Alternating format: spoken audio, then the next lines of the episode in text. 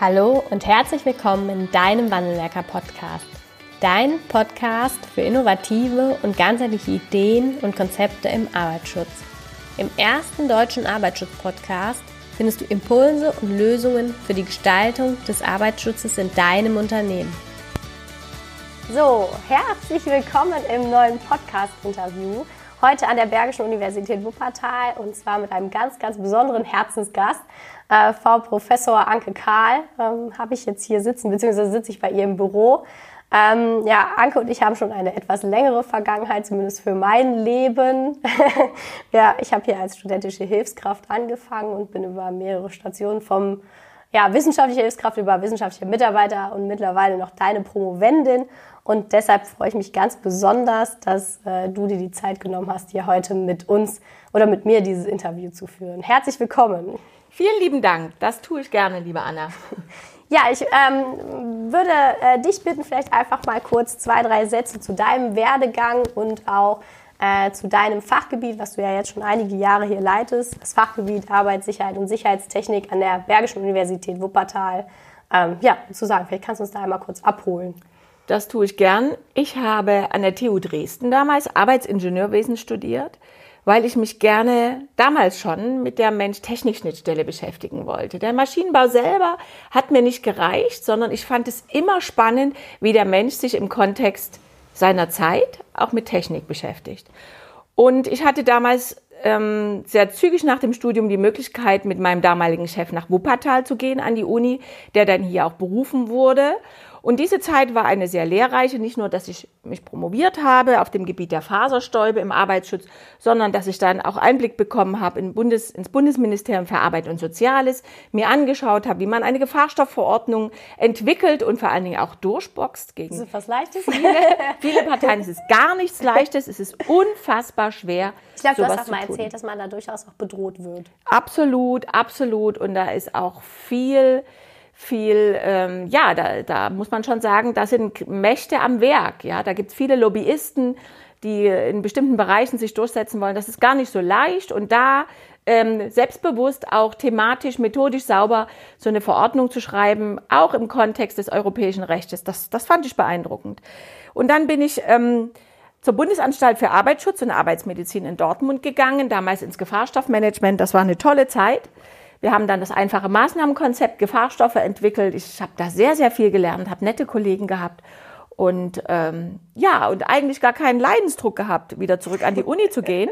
Aber ein kleines Kind zu Hause und Autobahn mit Stau, das hat dann dazu geführt, dass ich gedacht habe, doch, ich bewerbe mich auf die Nachfolge meines Vorgängers und bin so 2008 wieder an die Uni Wuppertal zurückgekommen, eben auf diesen Lehrstuhl Sicherheitstechnik, Arbeitssicherheit, den ich jetzt schon über zehn Jahre führe. Ist mir gar nicht so. Zehn Jahre gehabt. Über. über 2008 habe ich Boah. angefangen, Anna. Haben wir gar nicht ja. gefeiert. Nee, haben wir nicht gefeiert. ja, deswegen ja. haben wir es nicht gefeiert. Stimmt. Nein, das, das ist wirklich eine schöne Sache und ich ähm, genieße es und äh, freue mich, dass ich ähm, an so einer Uni hat man halt die Möglichkeit, sich wirklich frei zu entfalten, wenn man, wenn man die Verantwortung gerne tragen will es ist schon so, dass wir, ähm, auch wenn nicht viel Geld da ist und wir natürlich nicht ganz schnell jemand einstellen können, einen wissenschaftlichen Mitarbeiter einfach eine Stelle kreieren können, aber wir haben die Möglichkeit, über Projekte wirklich spannende Dinge zu machen und uns dem Thema hinzugeben und zu sagen, wir haben junge Mitarbeiter und ähm, spannende Themen und äh, versuchen, manchmal mit externer Unterstützung finanziell, aber auch eigenfinanziert interessante Projekte voranzubringen. Und man weiß ja, der Arbeitsschutz ist jetzt ja nicht die Biotechnologie, wo es große Kein Projektgelder gibt, aber Trotzdem glaube ich, dass wir in den letzten Jahren spannende Dinge gemacht haben. Und ich glaube auch, dass gerade diese zeitlichen ähm, Schübe, die wir jetzt in den technologischen Entwicklungen haben, dass die, dass die noch viel Spannendes für den Arbeitsschutz und den Gesundheitsschutz bringen und dass wir da noch viel tun können. Es liegt ganz viel vor uns und es ist ganz viel Spannendes dabei. Was habt ihr, ähm, kannst du uns vielleicht mal kurz äh, einen Einblick geben? Was habt ihr aktuell für Projekte hier aus dem Fachgebiet heraus? Wo liegt da so ein Schwerpunkt? Also man kann, man kann eigentlich gar nicht sagen, dass es einen Schwerpunkt gibt, weil ich glaube, das zu setzen schränkt ein. Äh, kann man machen, müssen mhm. wir aber nicht, weil ich den Arbeitsschutz als Technologiebegleiter verstehe. Und ich glaube, ein Technologiebegleiter, der muss wachsam an technologischen Veränderungen dran sein und schauen, was bedeutet das, was macht diese Technologie, wenn sie eingeführt wird mit den Menschen vor Ort, äh, inwieweit entstehen neue oder veränderte Gefährdungen und Belastungssituationen, welche Maßnahmen eignen sich. Wir hatten schon viele solche Veränderungen in den letzten Jahren und ähm, jetzt sind wir natürlich gerade ganz fest dabei, auch, auch wenn das ein abgedroschener Begriff ist, ist, aber Arbeit 4.0 ist schon ein Thema, zu schauen, wo werden denn die Beschäftigten in Zukunft verortet sein und was, was kann sich daraus gegebenenfalls für den, die Sicherheit und den Gesundheitsschutz der Beschäftigten entwickeln. Von daher sind unsere Projekte wirklich eben zeitnah dran. Und nicht nur die Technologie ist für uns ein spannender Faktor, den wir mit der Arbeitsschutz begleiten wollen, sondern eben auch gesellschaftliche Veränderungen. Um da mal ein Beispiel zu nennen, wir haben jetzt ein BMBF gefördertes Projekt, da geht es darum, den Arbeitsschutz bei Spontanhelfern in einen gewissen minimalen Standard zu bringen, weil wir wissen, es gibt immer mehr Naturkatastrophen und zum Glück haben wir genügend neue Leute, äh, genügend Leute, die spontan bereit sind, auch zu helfen. Was, was macht jetzt ein, äh, kannst du vielleicht den Spontanhelfer einmal von einem freiwilligen Feuerwehrmann oder einem THW-Mitglied abgrenzen? Für ja, der Spontanhelfer ist ein absoluter Laie der mhm. gar kein Wissen hat. Eine freiwillige Feuerwehr, das sind ja Leute, die regelmäßig in der Ausbildung sind, die sich austauschen, absprechen, ähm, auch Standards natürlich mhm. für sich legen, also das Organisationskultur der haben. aufgrund von einer Facebook-Gruppe, wo ganz genau wird, soziale Hilfe. Medien und dann latscht der mit seinen Flipflops mhm. raus und will helfen. Mhm. Und dieser Gedanke, ich will helfen, das ist toll, das ist der Kit unserer mhm. Gesellschaft, das wissen wir, ne? dass wir ehrenamtlich helfen und spontan helfen. Aber wir wissen eben auch und deswegen arbeiten wir in dem Projekt auch mit den Maltesern zusammen, dass viele Spontanhelfer verunfallen können, weil sie eben sich Arbeiten zumuten, die eben deutlich über das hinausgehen, was mhm. äh, mit der Ausbildung, mit der Ausrüstung, mit mhm. dem Wissen auch, dem verfügbaren Wissen über diese Schadenslage, über die Konsequenzen auch des Handelns verfügbar sind. Und das ist ein großes Thema und da versuchen wir in sehr einfacher Art und Weise, zum Beispiel eben mit dem Thema Safety Card, kann ich gleich noch mehr dazu sagen, ist ja auch verfügbar auf unserer Homepage, ähm, wollen wir schauen, dass wir sehr einfache, ganz schnell handhabbare Handlungshilfen schaffen, um für bestimmte Standardtätigkeiten, die Spontanhelfer immer wieder machen, ähm, Hilfe zu geben. Mhm. Weil ich könnte mir vorstellen, dass die, wenn die sich über solche privaten Facebook-Gruppen etc. organisieren, ist da ja keiner, der denen sagt, bitte nimm doch nicht deine Flipflops, sondern zieh dir mal festes Schuhwerk zumindest an oder Gummistiefel. Da ist ja genau. keiner an der, an der Spitze, der das mit organisiert. Wie ja, kriegt man das dahin? Ja, aber wenn die natürlich, die organisieren sich über Facebook, das ist vollkommen richtig, und dann gehen die aber an die Unfallstelle. Und in der Regel ist es so, dass dort ein Hilfsdienst vorhanden ist. Okay. Also entweder sind es die Malteser oder es sind die Johanniters, Deutsche Rote Kreuz. Und die versuchen das dann ganz schnell zu organisieren. Mhm. Ja, man muss die Leute natürlich erfassen. Das muss ja. man. Aber das muss eben sehr schnell gehen. Das darf kein langer Prozess sein. Und trotzdem müssen die Mindestinformationen ja. über den Menschen da sein. Ja. Und wenn wir da jemand haben, der zum Beispiel ein Herzproblem hat und trotzdem helfen will, das, das, das geht natürlich nicht. Wir müssen mhm. ja den Menschen auch schützen. Der Schutz des Menschen muss immer an erster mhm. Stelle stehen. Und das gilt natürlich auch für Spontanhelfer. Und deswegen finde ich dieses Projekt so klasse, weil wir mit den Maltesern versuchen, ein sehr einfaches, aber auf guter Datenbasis ähm, errichtetes Instrument zu schaffen, um die Leute zu registrieren, denen einen Mindestschutz ja. an die Hand zu geben und dann dieses gute Ansinnen des Helfens natürlich nie einzuschränken, ja, sondern ja. zu unterstützen. Ja, weil das, das ist ja das Schlimmste, was man dann machen kann, ne? Sagen kann, nein, ihr könnt das nicht machen, ihr dürft das nicht das machen. Das gibt es auch. Es gibt auch Leute, mhm. es gibt Spontanhelfer, die müssen aus Gründen des Eigen- und des Drittschutzes wieder mhm. weggeschickt werden, mhm. wenn sie nicht einsehen, dass sie zum Beispiel eben mit einer Kettensäge nicht arbeiten können. Okay. Ja? Also das muss es immer geben, im Sinne der Sicherheit. Ja, ja? aller, aller dann. Ne? Aller Sicherheit, natürlich. Und auch der Dritten, die damit sind. Ja. ja? Das, das, das muss man dann, dann schon dazu sagen. Aber das ist ja weniger der Fall. Uns geht es ja eher darum, dass wir denen, die mhm. bereit sind, auch mhm zu helfen und für sich zu sorgen, mhm. auch dabei in so einer kritischen, zeitkritischen Situation, dass wir denen Unterstützung geben. Ja, super spannendes Thema. Projekt, ja, ja, total. Und äh, was, was du gerade auch mit aufgeführt hast, ist so ein bisschen äh, die Hilfsbereitschaft unserer Gesellschaft. Also unsere Gesellschaft verändert sich ja auch. Ja. Und zwar nicht nur im Sinne mehr Hilfsbereitschaft, sondern wir denken auch viel über andere nach und äh, haben auch ein anderes Verständnis von Arbeitswelten. Auch das hat ja einen Einfluss auf ähm, unseren Arbeitsschutz oder auf das, was wir im Arbeitsschutz machen müssen. Ja, genau. Und wenn wir uns anschauen, dass wir ja eigentlich stolz sind, dass wir ein Land sind oder darf ich auch für Europa sprechen, wo wir, wo wir plurale Lebensformen jeglicher Art ähm, äh, gerne sehen wollen. Wir, sind, wir tolerieren es in, oder wir akzeptieren es, dass jeder so ohne natürlich den anderen zu schädigen, aber leben darf, wie er das möchte. Das, das ist möglich. Und das heißt eben nicht, dass man immer eine volle Stelle haben muss. Das heißt eben nicht, dass man von 8 bis 17 Uhr arbeiten muss, sondern wir, wir lieben, wir sind stolz, es ist eine Errungenschaft, eine Flexibilität zu haben, in jeglicher mhm. Hinsicht. Ja. Und diese Flexibilität, die wollen wir gerne. Und der Arbeitsschutz soll sie natürlich nicht einschränken, aber der Arbeitsschutz ist trotzdem ein großes Thema, weil wir wollen, dass diese Menschen, die flexibel arbeiten, und eben nicht in tradierten Arbeitsformen außerhalb in einer Firma, in einem festen Zeitkorsett, dass die natürlich auch geschützt sind. Es geht nicht, dass das Menschen zweiter Klasse im Kontext des Arbeitsschutzes sind, sondern da müssen wir auch schauen, wie können wir das tun. Und auch da sind wir unterwegs, indem wir zum Beispiel für den Bereich Telearbeit so eine Safety Card entwickelt haben, wie ich es schon gerade erwähnt habe, die auf keinen Fall die Unterweisung ersetzen soll. Das ist mir ganz, ganz wichtig, sondern sie ist dazu da, nach der Erstunterweisung, die ja der Arbeitgeber bei dem ähm, in Telearbeit beschäftigten äh, Arbeitnehmer. Ähm, nach der Erstunterweisung eine sehr einfache, aber sehr nett gestaltete Karte in die Hand bekommt, wo nochmal die wesentlichen Gefährdungen aufgeführt sind. Und zwar nur mit dem Ampelfahren Rot und Grün und zwar über ganz einfache Piktogramme, wo wir zeigen, bitte achte drauf. Auch in deinem mhm. Arbeitsplatz zu Hause hast du Stolperunfälle. Bitte achte auf die Beleuchtung, bitte achte auf regelmäßige Lüftung. Achte darauf, dass du auch in deinem heimischen Arbeitsplatz mhm. gesund bleibst. Und ähm, wenn man sich so die Gerichtsentscheidungen der letzten Jahre anschaut, wo es wirklich darum geht, ist das ein Unfall, der im heimischen Umfeld passiert? Ist das ein anerkannter Arbeitsunfall? Wer sich damit schon mal beschäftigt hat, der wird sehen, dass das sehr, sehr kritisch ist, weil es geht immer um die Handlungstendenz, ob diese mhm. Handlung, bei der man verunfallt ist, wirklich im Sinne der Tätigkeit ist. Mhm. Und da, wenn das nicht nachweisbar ist, ist das sehr kritisch. Mhm. Und dann werden auch, haben die Gerichtsurteile der letzten fünf Jahre uns ja gezeigt, ähm, einige Unfälle nicht anerkannt. Umso wichtiger ist es, dass wir einfache Verfahren ja. schaffen, die auch eine Akzeptanz finden können, um sowas zu tun.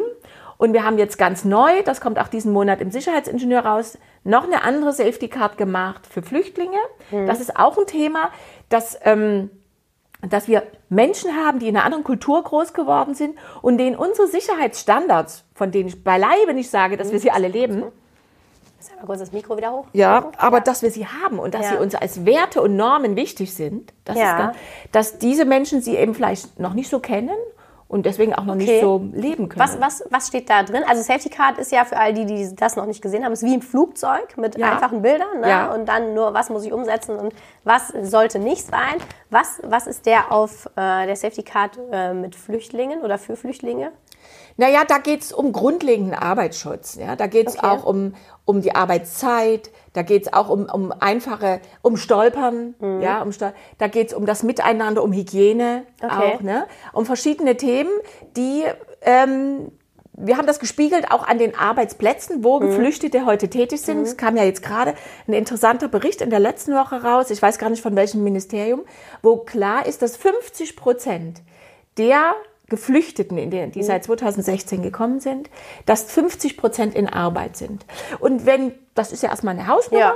und wenn 50 Prozent in Arbeit sind, muss man natürlich sagen, dass ein Großteil, ich glaube drei Viertel davon Männer sind, ein Viertel nur Frauen. Mhm und die eben, das ist Gott sei Dank am Anwachsen, dass sie eben äh, bessere Arbeiten haben, also höher qualifizierte Arbeiten. Aber trotzdem muss man noch sagen, dass wir da noch viel Luft nach oben haben und ähm, es ja auch schön ist, wenn wir die Geflüchteten auch in Ausbildung bringen können, ja, damit sie auch ja. höher qualifizierte Arbeiten machen können. Aber noch ist das ein Entwicklungsweg, den wir mhm. bestreiten, aber auf dem wir eben noch lange sein werden.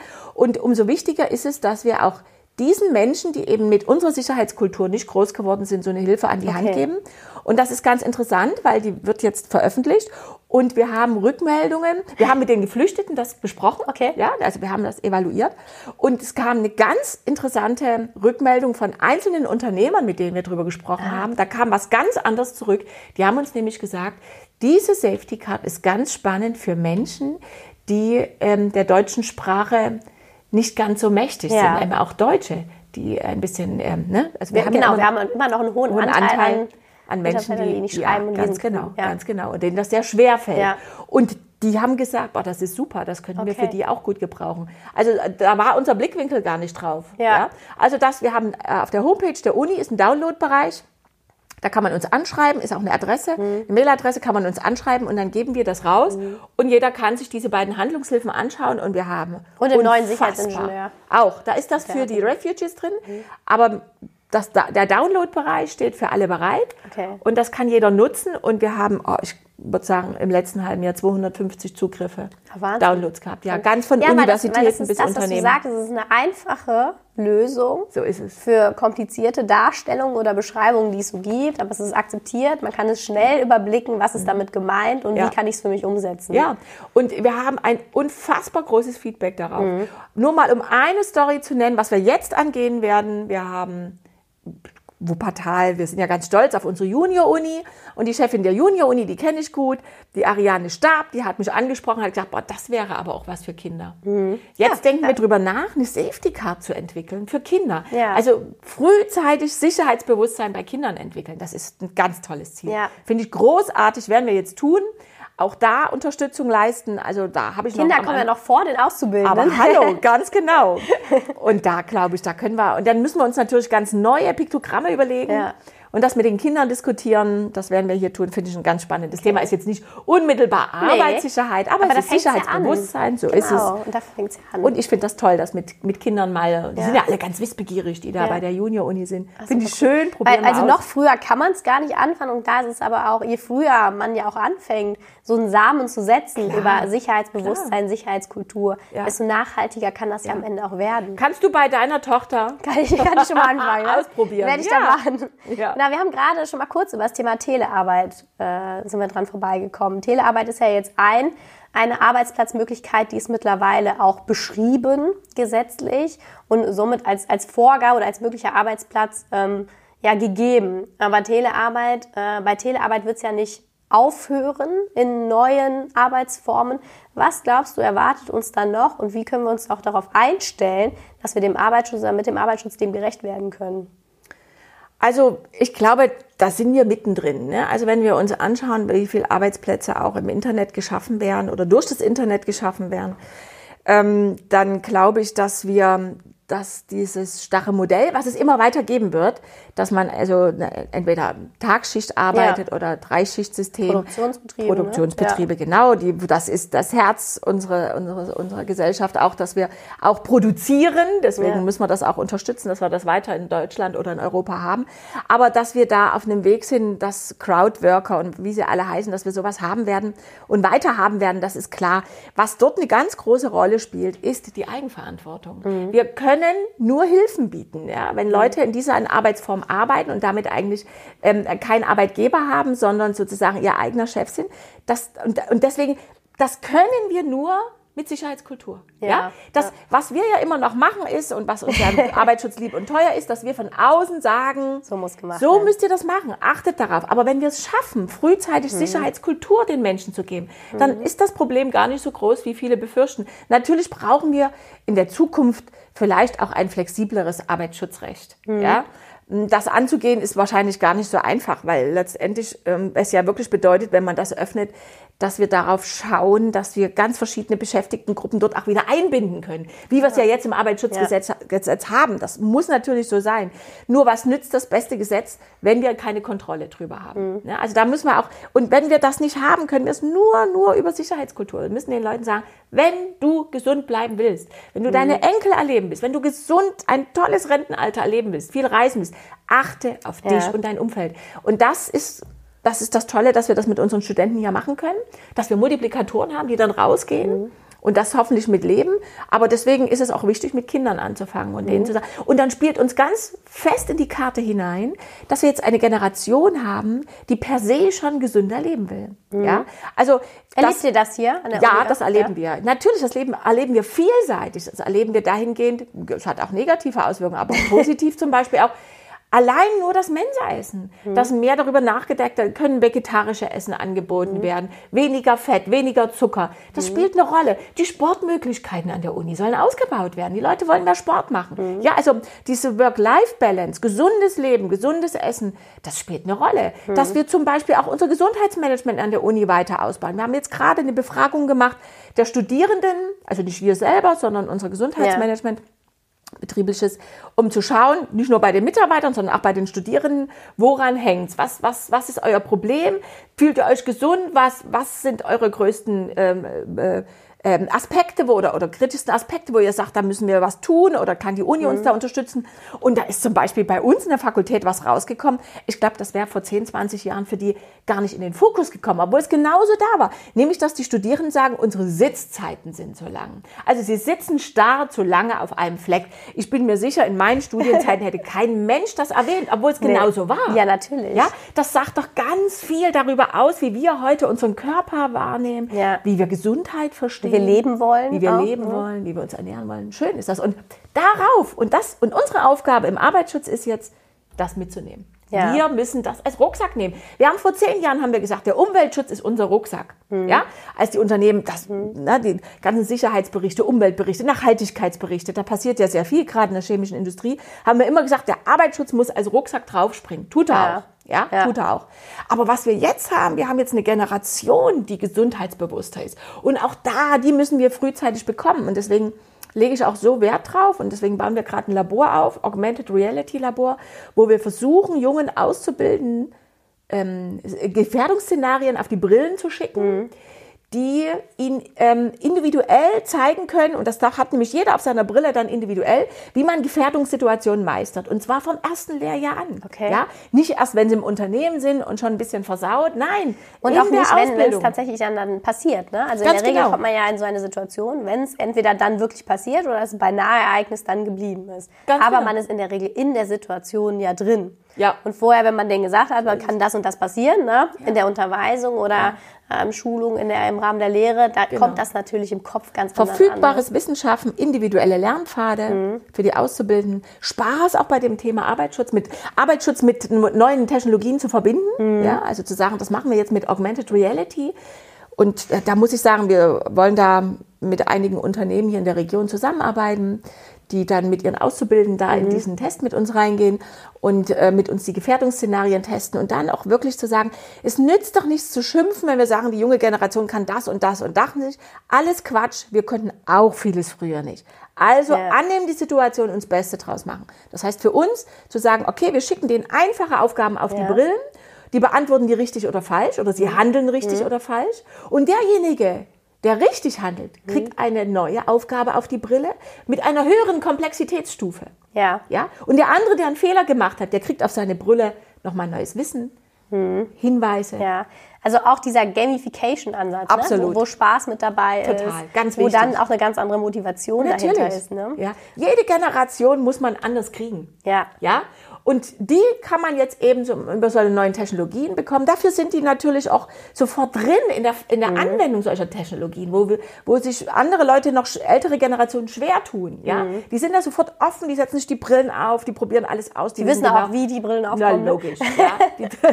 Und das ist doch gut. Davon können wir doch wieder profitieren. Ja. Also deswegen, ich glaube, im Arbeitsschutz ist es ganz wichtig, dass wir selbstbewusst diese Themen platzieren, dass wir sagen, wir sind ein ganz großes Sicherheitsthema in diesem Gesamtkomplex Sicherheit, was den Menschen ja, wie man bei vielen Befragungen zeigt, total wichtig ist. Mhm. Persönliche Sicherheit, eben, eben auch Umwelt. Ja, das, wir haben da ja kein Zielproblem, wir haben ja. ein Umsetzungsproblem. Und, und dazu gehört auch die Arbeitssicherheit. Wir müssen den Leuten auch sagen, ihr müsst darauf achten, dass ihr gesund bleibt. Ja. Und da müsst ihr einen Eigenanteil leisten. Ja. Und ihr müsst auf den, auf den Dritten achten, auf euren Nachbarn. Mhm. Macht das. Und diese Entwicklung der Sicherheitskultur, das ist was, das dauert sehr lange. Ich habe, gibt ja verschiedene Bücher drüber. Man sagt, sieben Jahre braucht man, mhm. um die Kultur zu ändern. Und ähm, ja, kann ich mir schon vorstellen. Aber was wirklich hilft, ist junge Leute ganz früh, ganz frisch, mhm. ganz unverdorben auf diese Schiene zu setzen. Und zwar ja. in einer Art und Weise, die sie als angenehm empfinden ja, und, und gerne akzeptieren. Drauf gedrückt, weil das, genau. das kommt bei denen nicht mehr an. Ne? Nein, den, nein. Warum auch? Ja. Warum soll es auch ankommen? Ja. ja. Das ist eine Generation, wenn ich mich daran erinnere, wir hatten Werbung hier früher aus dem Ruhrgebiet da war ich noch gar nicht hier, aber diese Werbung kannte ich von schwarzen Gesichtern, von Bergarbeitern, die mhm. Kohle, Staub verschmierte Gesichter hatten und ihre Brillen und wenn sie es hatten, einen Atemschutz abgesetzt haben und dann sahst du diese weißen mhm. Ränder. Ja, das fanden die cool. Damit hat man Werbung gemacht. Wir harten Kerle. Mhm. Das wäre heute undenkbar. Ja. Das kann man mit der Generation nicht mehr. Und gut so. Ja. Gut so. Ja. Genau das wollen wir nicht mehr. Ja. ja. Wir wollen nicht sagen, ein, ein, ein, knallharter Kerl, der steht im Staub und der hält das aus. So ein mhm. Quatsch. Der Organismus hält das ganz genauso wenig aus wie von anderen auch. ja. Und wir wollen eine gesunde Generation ja. haben. Liebe Anke, ganz, ganz herzlichen Dank für diese Podcast-Folge oder für dieses Gespräch. Es hat mir eine wahnsinnige Freude mit dir gemacht und ich glaube, wir können all unseren Hörerinnen äh, da draußen versprechen, dass das nicht unsere letzte Aufnahme sein wird. Es gibt noch so viele Themen, über die wir sprechen und uns austauschen können, äh, dass ich glaube, dass äh, ja die Zuhörer noch ganz gespannt bleiben können, was da noch weiteres aus unseren gemeinsamen Gesprächen kommt. Vielen, vielen Dank.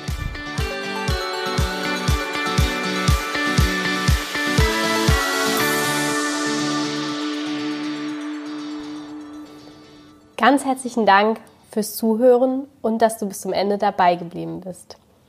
Wenn dir der Podcast gefallen hat, freuen wir uns über eine Bewertung von dir. Wenn du keine Folge mehr verpassen willst, abonniere einfach unseren Wandelwerker-Kanal. Wir freuen uns, wenn du bald wieder reinhörst. Alles Liebe, Anna vom Wandelwerker-Team.